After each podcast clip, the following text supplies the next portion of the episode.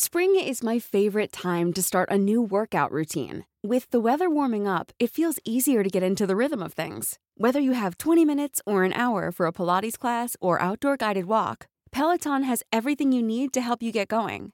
Get a head start on summer and try Peloton risk-free with Peloton Rentals at onepeloton.com slash bike slash rentals. Te lo cuento, te lo cuento. Tu dosis diaria de noticias.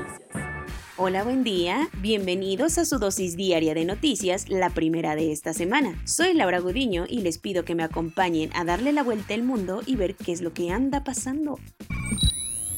Días electorales. En complicados procesos, Italia y Portugal finalmente eligieron a sus próximos líderes políticos. Primero, la Bella Italia. Como te hemos contado, Italia lleva unos días armando un relajo en su parlamento para escoger al nuevo presidente del país, quien sustituya al actual presidente Sergio Mattarella. El más sonado era el actual primer ministro Mario Draghi, pero el tema es que no había muchos nombres para sustituirlo. ¿Y al final qué pasó? Los parlamentarios italianos votaron el sábado para reelegir a Sergio Mattarella, con todo y que él se la pasó diciendo que ya no quería estar en el puesto, aunque después de la designación no le quedó de otra más que decir que tendrá que cumplir con sus deberes. Y en Portugal, las cosas estaban intensas y la polarización era la constante en las elecciones generales que se celebraron ayer. Con todos estos factores, la participación electoral fue de hasta el 45.6%, un incremento importante frente al 38.5 que votó en 2019, e incluso más que en las elecciones presidenciales del 2021. En esta ocasión, ni la variante Omicron fue suficiente para que los portugueses salieran a las urnas para determinar si querían continuar con la vía socialista del primer ministro Antonio Costa. ¿Y cuál fue su decisión? Según varias encuestas de salida, Antonio Costa y su Partido Socialista seguirán teniendo mayoría en el Parlamento portugués. Con el 90% de los votos contados, el resultado es medio sorpresivo porque la mayoría de las encuestas previas a la elección marcaban un gran fracaso para los socialistas. Sin embargo, al final se embolsaron el 42% de los votos, muy por delante del Partido Socialdemócrata, que acabó en segundo lugar con el 295 de los votos. Adiós.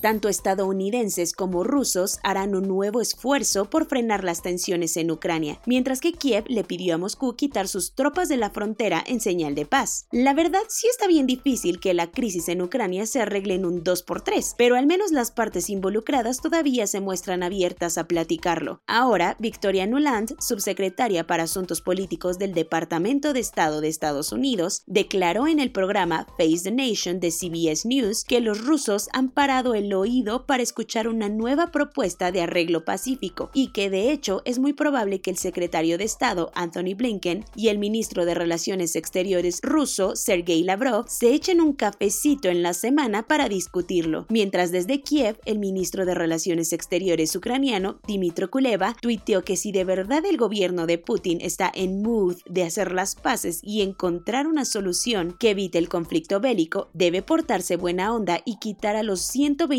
mil soldados que están ahora regados en su frontera. Cuentos cortos. No es sorpresa que al gobierno de López Obrador le guste tener a expriistas en sus filas, y ahora fue el turno del señor Kirin Ordaz Coppel, exgobernador de Sinaloa por el partido tricolor, que como tal vez te enteraste, está en la antesala de convertirse en el embajador de México en España, donde ya le dieron el beneplácito para representar al país allá. Así lo informó en un tuit el canciller mexicano Marcelo Ebrard, donde además presumió el papelito firmado por el Ministerio de Asuntos Exteriores español. De esta forma, otro polémico nombramiento de AMLO está por concretarse y solo falta que el Senado lo apruebe.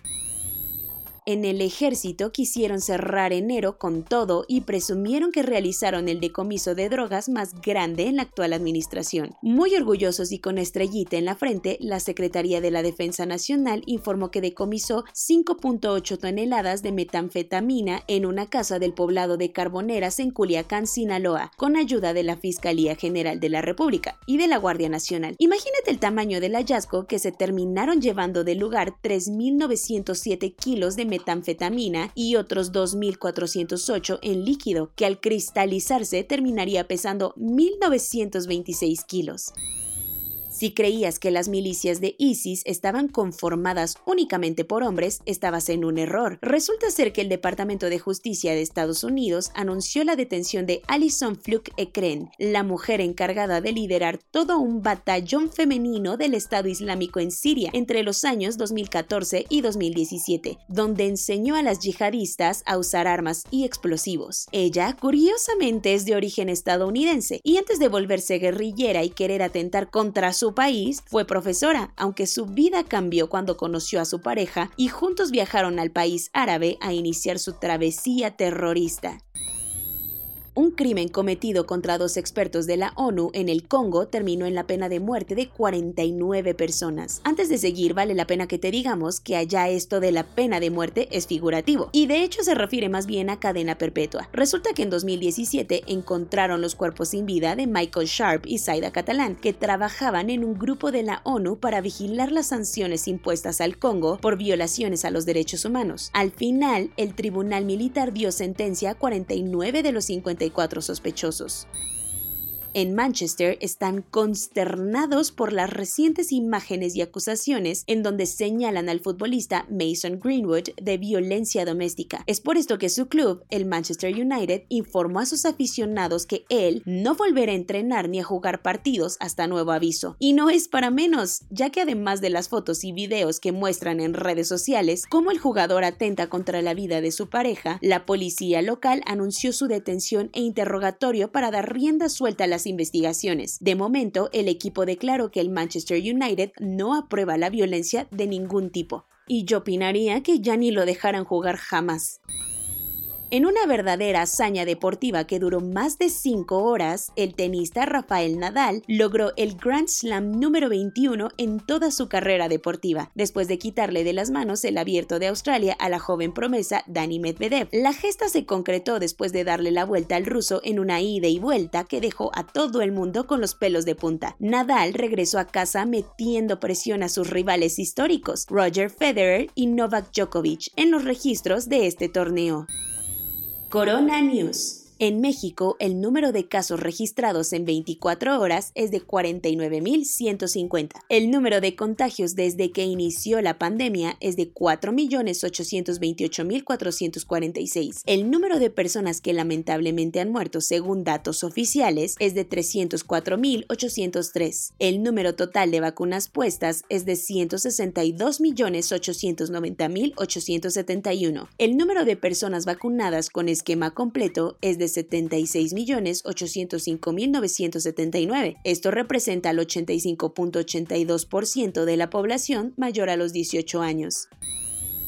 Quien se lució con su tratamiento para atenderse el COVID-19 fue el director del ISTE, Pedro Centeno Santaella, que anunció que está usando homeopatía para curarse. Muchísimos estudios científicos han confirmado que la homeopatía no sirve de nada que siempre no será AstraZeneca en la Ciudad de México. Ahora el refuerzo para las personas de 40 a 49 años será Sputnik. El próximo lunes empieza la jornada de vacunación en la capital.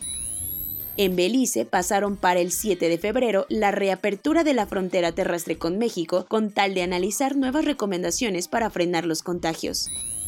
Hasta ahora, Nuevo León ha aplicado 8 millones de vacunas contra COVID-19 y presumen ser de las entidades con mayor cobertura aumentaron los casos de COVID-19 entre atletas y oficiales de las delegaciones que asistieron a los Juegos Olímpicos de Invierno en Pekín. Por fin, después de más de dos años de pandemia y de muchísimas plegarias, Apple está por agregar el uso del Face ID con mascarilla en sus dispositivos para la actualización 15.4. La primera ministra de Nueva Zelanda se aisló por haber convivido con un caso positivo de COVID-19 mientras los positivos en su país aumentan. En Inglaterra dan el visto bueno a la vacunación de menores vulnerables de entre 5 a 11 años. Papancho criticó la desinformación que se ha viralizado en la pandemia y pidió a los medios y periodistas del mundo ayudar a desmentir las fake news. Soy Laura Gudiño y esa fue su dosis diaria de noticias de este lunes 31 de enero. Se acaba el primer mes de este 2022. Cuídense mucho y nos vemos mañana aquí en su podcast favorito, Te lo cuento.